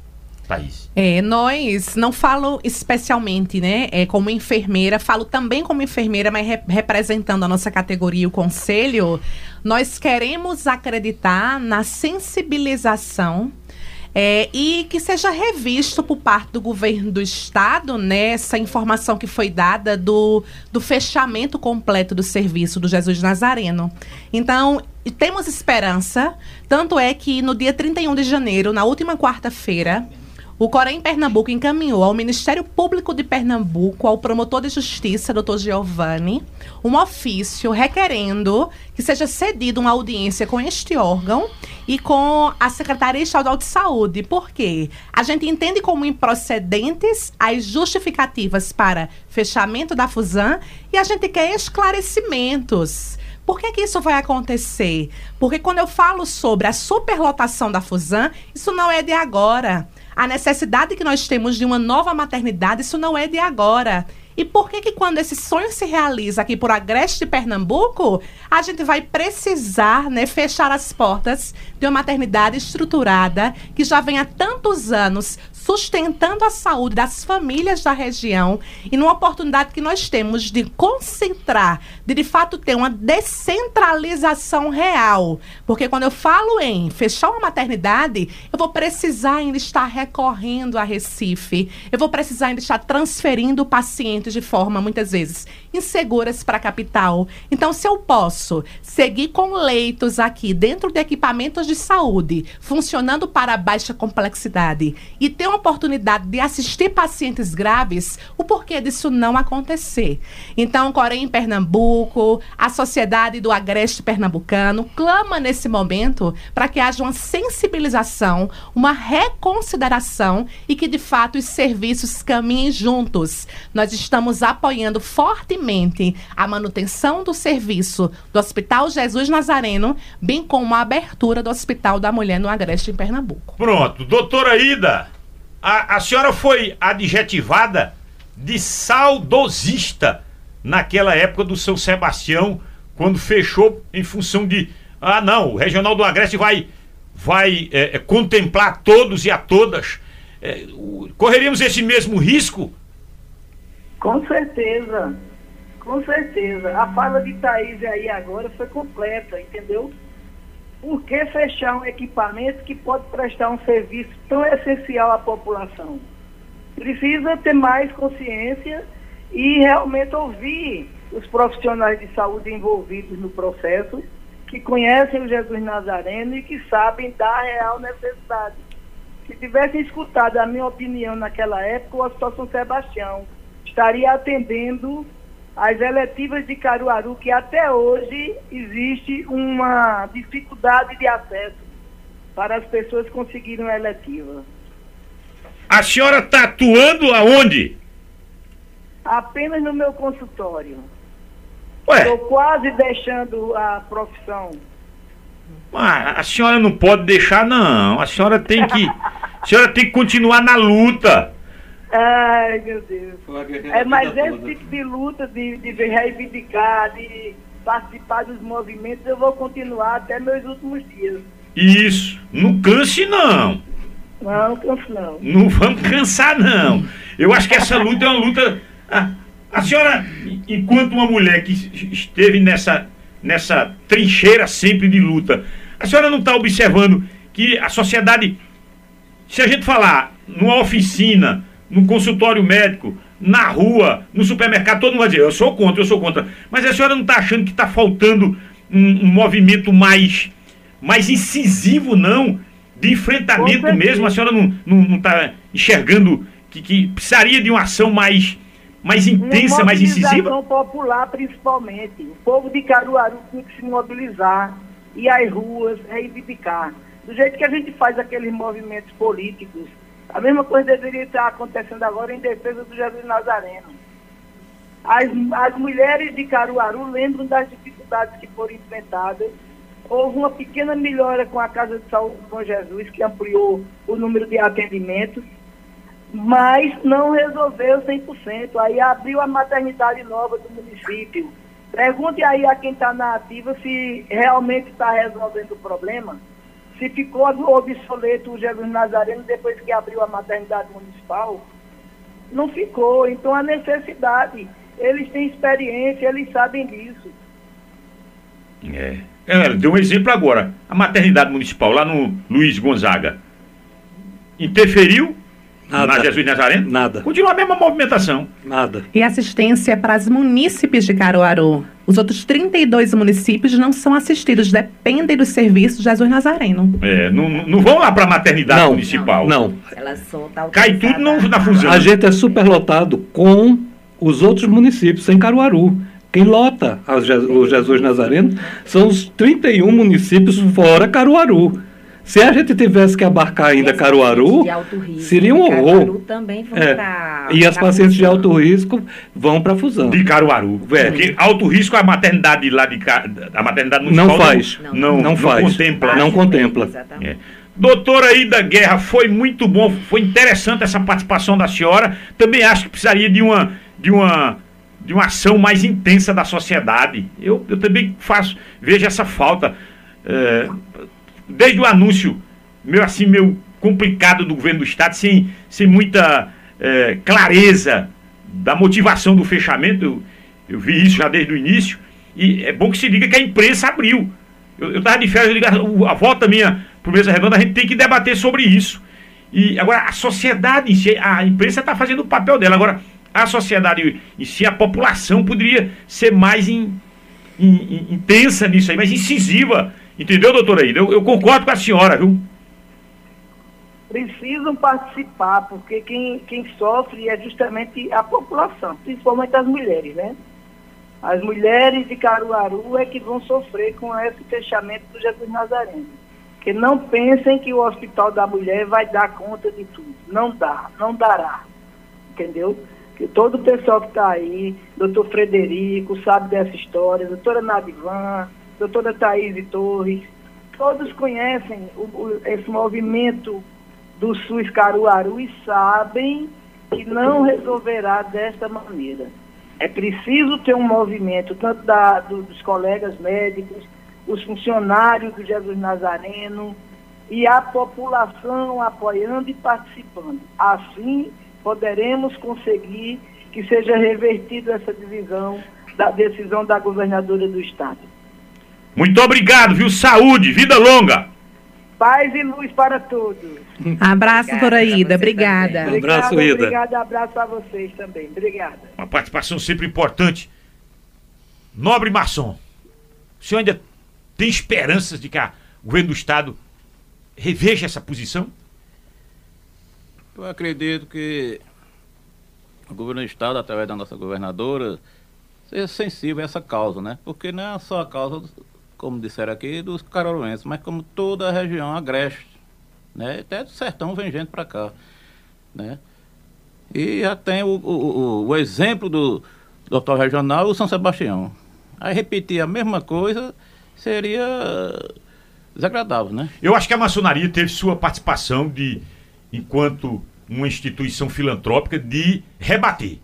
Eu vi o vídeo, sim que a, imediatamente vocês... Inclusive... É, é, a maçonaria pernambucana e brasileira vai se posicionar também. É. Eu achei, olha, essa, isso é conversa, ninguém está pedindo terreno, achei interessante aquilo ali. Foi, foi direto. É. Pode ter outro motivo. Esse não, de que a gente está pedindo terreno aqui, não. Maneira E está documentado e tudo. Está tudo direitinho, tudo posto aqui. Doutor Frederico, o senhor não jogou a toalha ainda não, né? Ou já não, jogou a toalha? Não, estou aqui, está entendendo? E aonde eu preciso puder ir para defender essas mulheres, essas crianças que são atendidas pelo Jesus Nazareno, eu vou fazer isso. Como eu disse no começo, faz 40 anos, 42 anos que eu botei o pé dentro daquele hospital e nesses 42 anos, eu acho que se eu tiver algum mérito com o Criador, foi pelo meu serviço, meu trabalho no serviço público. E espero, sinceramente, que a governadora tanto pense que ela um dia vai ter que prestar conta a seus eleitores, né? E aí queira receber os votos que ela teve novamente, como também um dia ela vai ter que prestar contas a Deus, né? E, e sem leitos fechados vai significar um bocado de, de óbito. E aí talvez o criador tenha um, seja melhor na cobrança do que o próprio eleitor. É, cuidado. Eu, eu, tô com, eu tô aqui com. É, eu tô aqui com. É, do setor imobiliário, é corretor, Ronaldo. Ronaldo Corretor Imobiliário. Ele está dizendo na área da Fusan tem um terreno de mais ou menos 4.500 metros quadrados. 4 É um mil, quarteirão. é, e 500 metros quadrados. Ele está dizendo, aquela área nobre, é, alguns investidores em Caruaru e da região querem trocar aquela área nobre por um terreno fora da cidade, outra área da cidade. Tá vendo? Agora a pergunta que eu faço, como é que, e o terreno foi doado para aquele fim, o Estado pode, pode fazer troca daquele terreno? Eu tô com um documento aqui, viu, Ronaldo? O Ronaldo Corretor, esqueça isso. Se é você que está nos bastidores, já querendo participar de, uma, de um negócio do terreno, saia disso. Porque eu tô com o maçom aqui e, e com o documento. Pode não, amigo. É patrimônio público. 4.500 metros quadrados. Parabéns pelo debate. Tarcisinho calado. Estou nessa luta com amigos médicos. Parabéns pelo debate. Rivaldo está por aqui. é, João está por aqui. É uma turma grande que está por aqui. Deixa eu ver. Ana Paula da Silva Farias, Cidade Jardim, também é contra o fechamento. É, Rose Cléry Aguiar. A maternidade municipal é apenas para casos de baixo risco e risco habitual. O Jesus Nazareno é alto risco. Isso aqui deve ser alguém lá, de lá. né? É. A Rose Cléry Aguiar. Ela Explicou bem direitinho aqui. Edmilson da Cidade Jardim, não sou de acordo com o fechamento da fusão. Porém, os municípios têm que fazer sua parte para não estourarem tudo aqui em Caruaru. Edmilson da Cidade Jardim. É, e ainda, deixa eu ver aqui. Divanilson eu já falei. Fernando do Caiucá. Para lembrar, em memória, a saudosa doutora Clarice, que trabalhou muito no Hospital Jesus Nazareno. O Ilon Sobral. ah, bom dia para todos, bom final de semana. A sociedade espera boas providências. Estamos acompanhando tudo. O Ilon Sobral. E que seja nesse nível de reação da sociedade, viu, Ilon? Que seja nesse nível de reação mais enérgica da sociedade.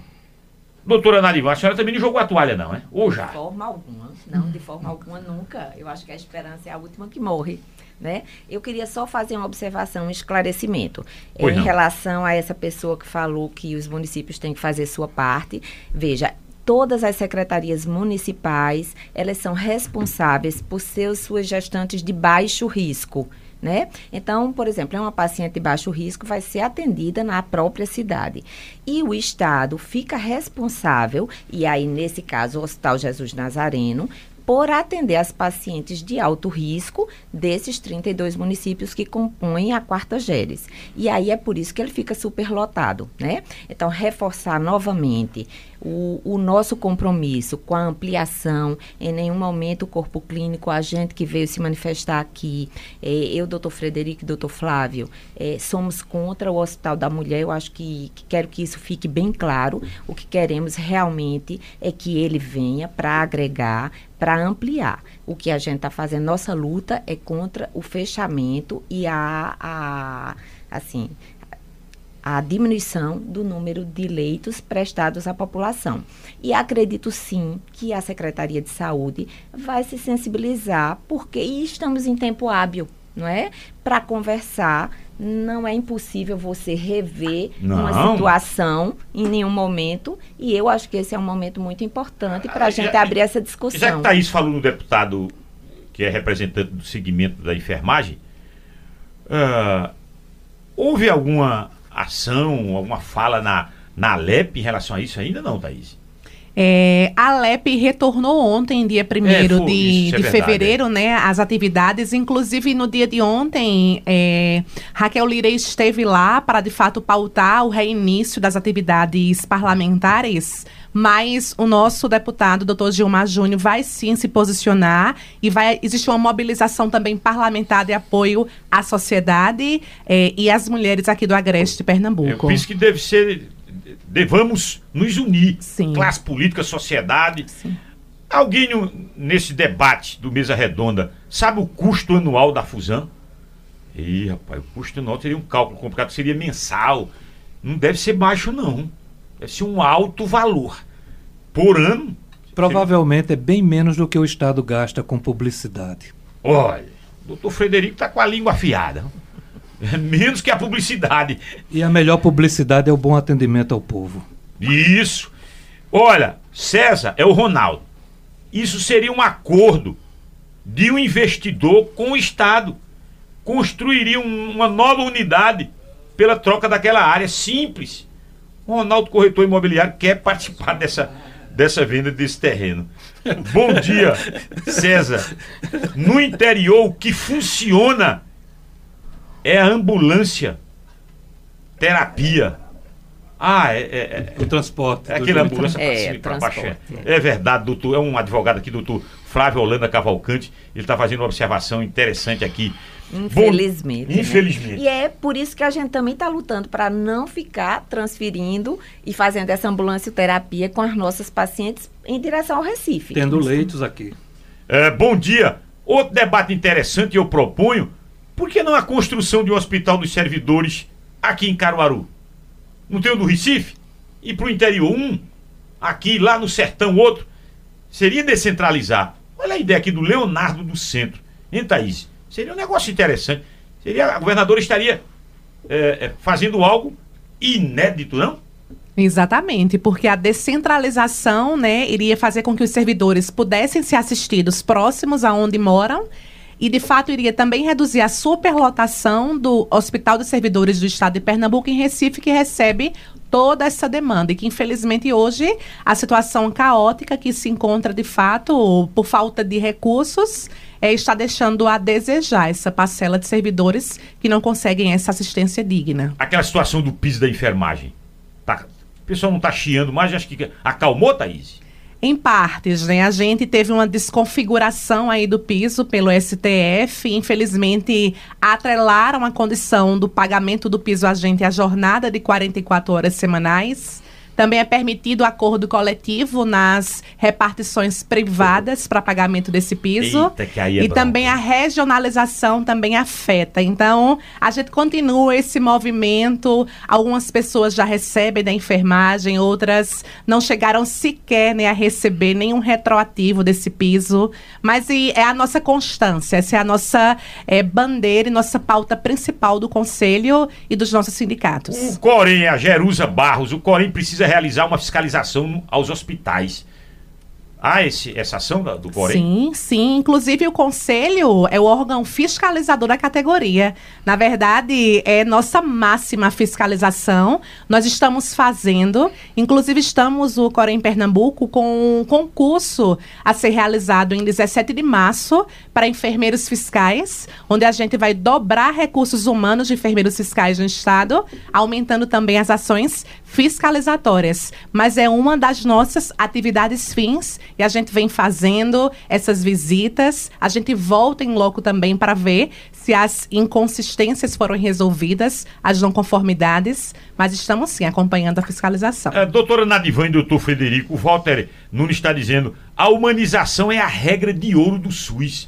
O grande problema nosso, SUS, é corrupção, ah, incompreensão, incompetência.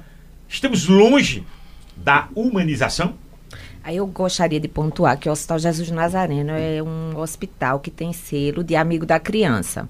E é um hospital que, que realmente faz, fez, vem fazendo e continua fazendo um trabalho de humani- humanização, é, eu, eu considero que muito bom. Tá vendo aí? E o, o doutor Frederico diz que sim, Eu acho que precisa melhorar. Eu, não. Não. Quando eu vejo pacientes em trabalho de parto, em maca de ambulância no chão, eu não considero isso humano. É para mim Então isso- estamos distantes. muito, entendeu? E quando eu vejo uma, uma, uma oportunidade disso não acontecer mais pelo menos durante um tempo, como mantendo as duas maternidades funcionando, e vejo os órgãos que deveria lutar por isso virando as costas, eu acho que está distante. Entendeu? O SUS, essa. Que você promete à paciente que ela vai sair de casa para parir num hospital porque vai ser melhor assistida. Melhor assistida no chão? Não, não, não existe, tá, tá longe. E o SUS é uma instituição tão interessante, né? Tão. Na, na no papel é Importante. é perfeita. É tão importante para a E sociedade. no papel é perfeita. Mas na prática, tá. Ainda vai, vai precisar levar anos.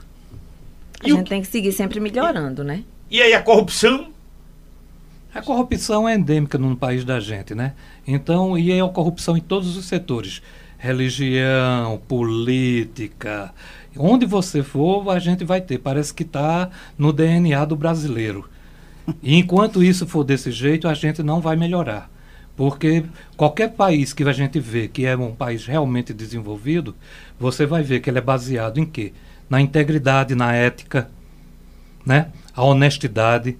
As pessoas fazem as coisas corretas e da maneira que deve ser, porque elas se sentem obrigadas eticamente. Agora, para essas gestantes, 100, o senhor falou em quase 500 partos. 520 Partos.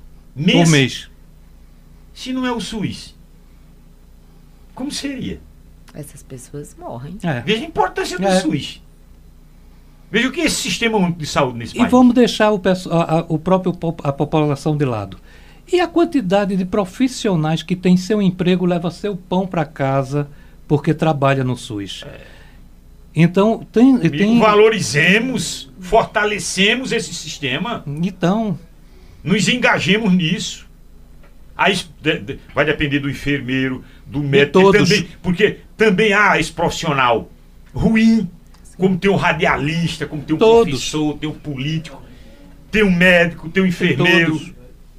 que se corrompe, que é ruim, que presta um serviço deficitário. Isso tem no rádio, no jornal, na televisão, todo canto. Infelizmente. Infelizmente. Mas, rapaz, isso ainda dava pra gente dar uma estendida nessa, especialmente nesse, nesse ponto aí. Mas eu já vou iniciar esse processo aqui de a gente agradecer a presença de você. A gente tá finalizando esse programa Mesa Redonda. Mas, alô, Irã Carvalho, que já tá por aqui. Agradecer aí o Irã, grande Irã Carvalho, que fez esses quatro programas Mesa Redonda aqui com a gente. Obrigado. Agradecer por demais essa audiência qualificada. Agradecer a rede de óticas Arco Verde. Alô, Dácio Espósito Filho. Agradecer a Promec, a sua farmácia hospitalar. Alô, Ademilton Góes. Agradecer a Comercial Júnior. A hora de economizar é na Comercial Júnior. Alô, Ana Paula da Silva Farias, a ganhadora dessa desse Vale Compras lá na Comercial Júnior, lá da cidade de Jardim. É, um abraço para o Júnior, diretor-presidente, para os filhos Rodrigo e Luiz. Ecosolem, energia limpa, sustentável. Alô, Jadiailson Silva, nossos parceiros aqui do Mesa Redonda. Agradecer a vocês agora. Muito obrigado, Thaís e Torres. Sempre que a gente precisar, a gente aciona você aí para prestar informações importantes para a categoria, mas principalmente para a sociedade. É, muito obrigada também ao espaço da Rádio Cultura Nordeste, a César também, grande radialista aqui da região. Sempre que precisar, o Corém Pernambuco está à disposição e eu sempre representarei, porque inclusive eu resido aqui em Caruaru. A nossa gestão é descentralizada, eu sou enfermeira obstetra de formação, atuo aqui também na região, moro em Caruaru e estou representando aí a diretoria do conselho. Então, sempre que precisar, estarei aqui para qualquer tratativa onde discuta a enfermagem, discuta a sociedade. Muito obrigado mesmo. Loja Maçônica DV Humanidade. Rui Souza, foi boa a sua participação aqui, porque o senhor veio logo documentado. Tá aqui, ó. Documento é esse. Não tem conversa. Muito obrigado, viu? Saúde pra gente. Nada, estamos à disposição para qualquer esclarecimento que venha à tona aí. Doutor Frederico Araújo, o senhor não foi do Sindicato dos Médicos, não? Não, nunca fui, não. Poderia ter entrado, viu? Pela sua defesa e, e, e- e observações ácidas poderia estar nesse meio aí. Eu já tenho três estentes. Mas o bom é que tem os três estentes. Danado é quando o coração nem estentes cabe mais. Queria agradecer Obrigado. a você, César, e à cultura pelo espaço, pelo interesse na, na causa e espero contar sempre que possível com a ajuda de, de vocês aqui, na medida que a, a bandeira da gente for sendo desfraudada. É verdade. Obrigado a todos. Obrigado mesmo. Doutora Nadivan Queiroz, obrigado, viu? Ah, obrigada também. Obrigada a você, ao espaço que a Rádio Cultura está nos dando, né? A audiência e assim dizer que o sentido de estarmos aqui é sempre de esclarecimento, né? E aí vamos juntos nessa luta. Sigamos. É luta, viu? Sigamos. Abracemos essa luta, todos, todas. Agradecer ao Sandro Rodrigues e ao Dema Bezerra. Hoje foi em dose dupla. É, o vídeo e áudio aqui a gente não tem problema nenhum. Na parte técnica, agradecer a Carla Oliveira, que é a nossa coordenadora de jornalismo, Betânia Alves. Alô, Betânia Alves. Produtora do Mesa Redonda. Tá pronta para brincar o carnaval hoje e amanhã e a transmissão do carnaval, do pré-carnaval de Caruaru, pré-carnaval cultural. Tem a coordenação da Carla Oliveira, mas tem a apresentação da Betânia Alves e da Wanda Maia, né? Betânia e Wanda, essa dupla. Você também é? Máximo, né? Ah, o Máximo Neto vai estar.